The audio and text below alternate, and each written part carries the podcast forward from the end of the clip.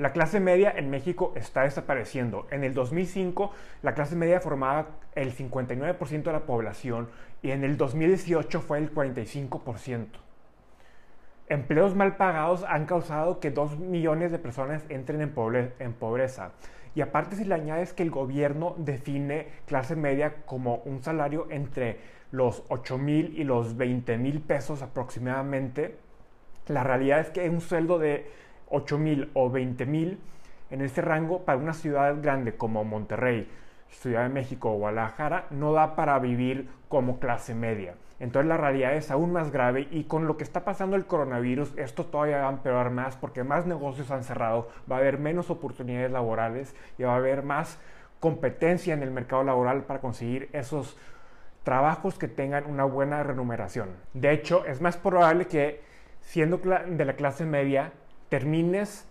en la clase baja, o sea, te empobrezcas más que terminar en la clase alta. Antes de continuar, les quiero dar las gracias por escuchar este episodio. Me ayudaría muchísimo si comparten el episodio y el programa con sus amigos y amigas si lo han encontrado útil, si han aprendido cosas sobre finanzas personales o la economía, por favor compártanlo y recuerden que me pueden mandar sus preguntas por WhatsApp al más 52 81 24 14 27 63 o también por correo a hola arroba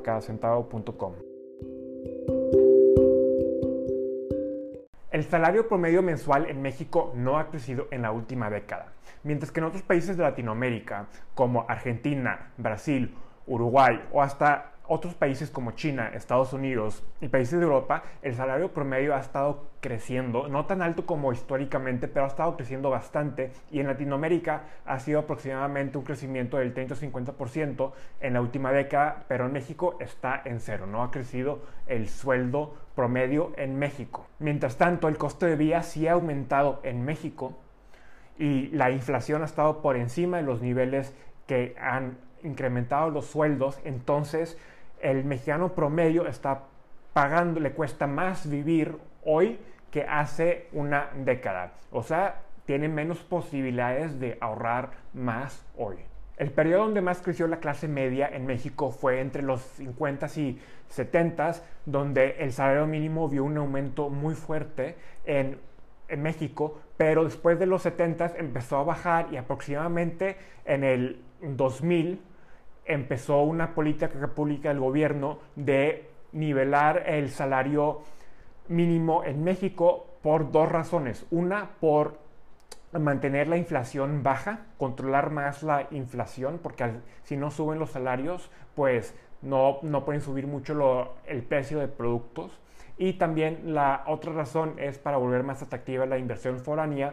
y mantener atractivo a las empresas, pues los salarios para sus empleados. Eso ha sido la principal razón por la cual no han incrementado los sueldos en México por esta política del gobierno y parte del razonamiento en su momento, en el 2000-2001, cuando China entró al mercado mundial, es que China tenía un salario promedio más bajo que México. Entonces en México se tenía, había este temor que iba a perder la inversión foránea que fue en los 70s y, 80s cuando empezó a apostar México mucho en la inversión foránea para crecer el país y al entrar China al mercado global, México estaba preocupado de perder esa competitividad contra China porque podían ofrecer un sueldo aún menor. Pero algo muy interesante que pasó en China es que empezaron a, con, con la máquina, con crear productos sencillos, mucho de lo que ha hecho México de ensamblar productos y luego exportarlos, que en lo general tienen un valor agregado más bajo que algo como los servicios. Entonces, China le apostó a esta estrategia de empezar pues donde empezó México, pero le invirtieron mucho en no, quedarse ahí en, la maquila y solo estar haciendo popotes o el producto que sea, pero hacer cosas más avanzadas tecnología más avanzada.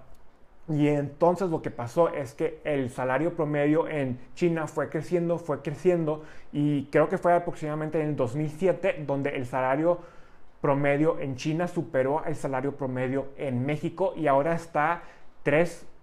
tres veces más alto que en México. Y un ejemplo perfecto es que hace 10 años no encontrarías alguna compañía de China que sea muy grande en el, en el lado de todo lo de internet o eso apenas estaba empezando Alibaba creo, pero hoy en día está por ejemplo TikTok que le hace competencia fuerte a Facebook que es un gigante de Estados Unidos. Entonces ven cómo ha cambiado para China pues toda esta dinámica que desde el 2000 cuando era pues mucho de maquilar productos y de poco valor agregado ahora ha subido a crear productos y servicios de mayor valor agregado que han ido creciendo la economía de China. Y esto ha resultado que pues en China la clase media esté creciendo muy fuerte y tenga y cada vez se vuelve más grande y por eso se ha vuelto un poder global ahora, porque su clase media ha crecido mucho y en México pues lo que ha pasado es que la industria se ha quedado mucho en maquilar productos y hacer cosas de ensamblaje de menor valor agregado y mantener pues mediante la política del gobierno los salarios bajos para mantener ese, esa industria activa dentro del país. Una cosa que muchos dicen frecuentemente porque el motivo de que no ha crecido el salario en México es que la productividad no ha subido, eso es totalmente falso. Hay muchos estudios que señalan cómo se ha crecido la productividad en México,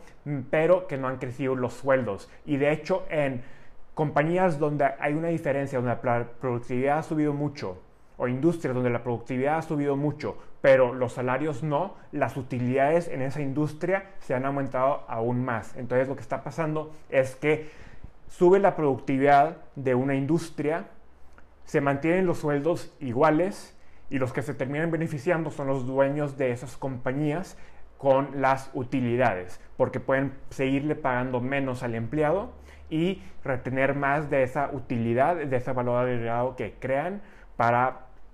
ellos mismos. Luego la otra cosa que algunos dicen es que el mexicano no es trabajador, que no le echa ganas. Y eso me parece totalmente ridículo porque ahora también hay otros estudios que, por ejemplo, comprueban que entre más le pagues a alguien, más lealtad y más compromiso sienten con la compañía y su productividad sube. Entonces, aunque ha subido la productividad en México, no ha subido lo suficiente ¿Por qué? Porque hay más potencial de que crezca aún más si es que la gente tiene un mejor salario y tienen más oportunidades de poder ahorrar, de poder tener un futuro para su familia, porque claro que si no estás pagando un sueldo que dé para vivir, pues no la, el equipo, el empleado no va a estar motivado a ganar más. Entonces si a mí me pagan menos, claro que voy a tener menos compromiso con la compañía y no voy a echarle más ganas de lo, de lo que sea necesario si es que voy a recibir un sueldo menor y no hay oportunidades de crecimiento dentro de la compañía. Entonces eso se me hace lógico y algo para contrastarlo es que en Estados Unidos cuando estuve allá todo el mundo siempre decía que los latinos son súper trabajadores, son de los más trabajadores que hay. Y la realidad es que son más trabajadores porque en Estados Unidos puedes ganar un sueldo y puedes ahorrar y puedes tener un futuro para tu familia más fácilmente que en Latinoamérica. Entonces, claro que estando allá y teniendo esas oportunidades, se esfuerzan más, hacen mejor trabajo, su productividad sube porque pueden ver el beneficio que está teniendo su familia y no están trabajando para solo mantener a su familia en pobreza. Entonces eso, ese se me hace un ejemplo perfecto de cómo la realidad es que en México si no se paga bien, pues no vas a conseguir la productividad de tu equipo porque pues no es un salario digno para una familia. Pero bueno, entonces estamos en una situación en donde la clase media está desapareciendo en México y la realidad es que mucho de eso depende pues de las acciones que ha tomado el gobierno y sí ha habido algunas acciones ahora en incrementar el salario mínimo, pero todavía hay, un, hay mucho que, que mejorar. Y lo que podemos hacer es más, ¿qué podemos hacer nosotros mismos con nuestras propias finanzas y nuestra propia economía en la familia? Y lo primero yo creo que es buscar diversificar nuestros ingresos, especialmente si actualmente dependemos de el salario en una empresa y no hay mucha oportunidad de crecimiento, pues entonces nosotros tenemos que buscar la manera de diversificar nuestros ingresos para crecer eh, nuestro patrimonio, para eventualmente, por ejemplo, si tienes un negocio pequeño que lo manejas los fines de semana y ganas, aunque sea 500 pesos, empezando con 500 pesos y lo vas creciendo, lo vas creciendo y eventualmente ese negocio pequeño puede suplementar el negocio, el trabajo que tienes, eventualmente igual te puedes dedicar totalmente a ese negocio que lanzaste. Igual tarda algunos años, pero ahí tienes la posibilidad de crecer tu sueldo tú mismo y no depender de una compañía. Obviamente es más difícil empezar algo y por eso digo que hacerlo primero pues teniendo el trabajo y haciéndolo los fines de semana poco a poco a que crezca y luego hacerlo de tiempo completo. Pero eso es pues una forma en, que, en la que podemos percibir ingresos más altos y sí requiere más trabajo, pero eventualmente puedes independizarte. Del lado del gobierno, yo creo que el gobierno, gobierno tiene que hacer mejor trabajo en incrementar los salarios mínimos para que el salario promedio en México vaya creciendo, el poder de compra vaya creciendo. Y obviamente eso se tiene que hacer pues con cautela, poco a poco, pero se tiene que hacer. Lo otro es pues más transparencia en los sueldos. Si hay transparencia dentro de una compañía de cuánto gana una, un, un cierto puesto, entonces es más fácil ver cuál es la trayectoria que puedes tener en una compañía que sí tiene oportunidades de crecimiento y si no, puedes buscar eh, sueldos comparables en otras empresas, conseguir otros empleos y al tener más transparencia, pues se vuelve más fácil ver si te están pagando algo justo o no.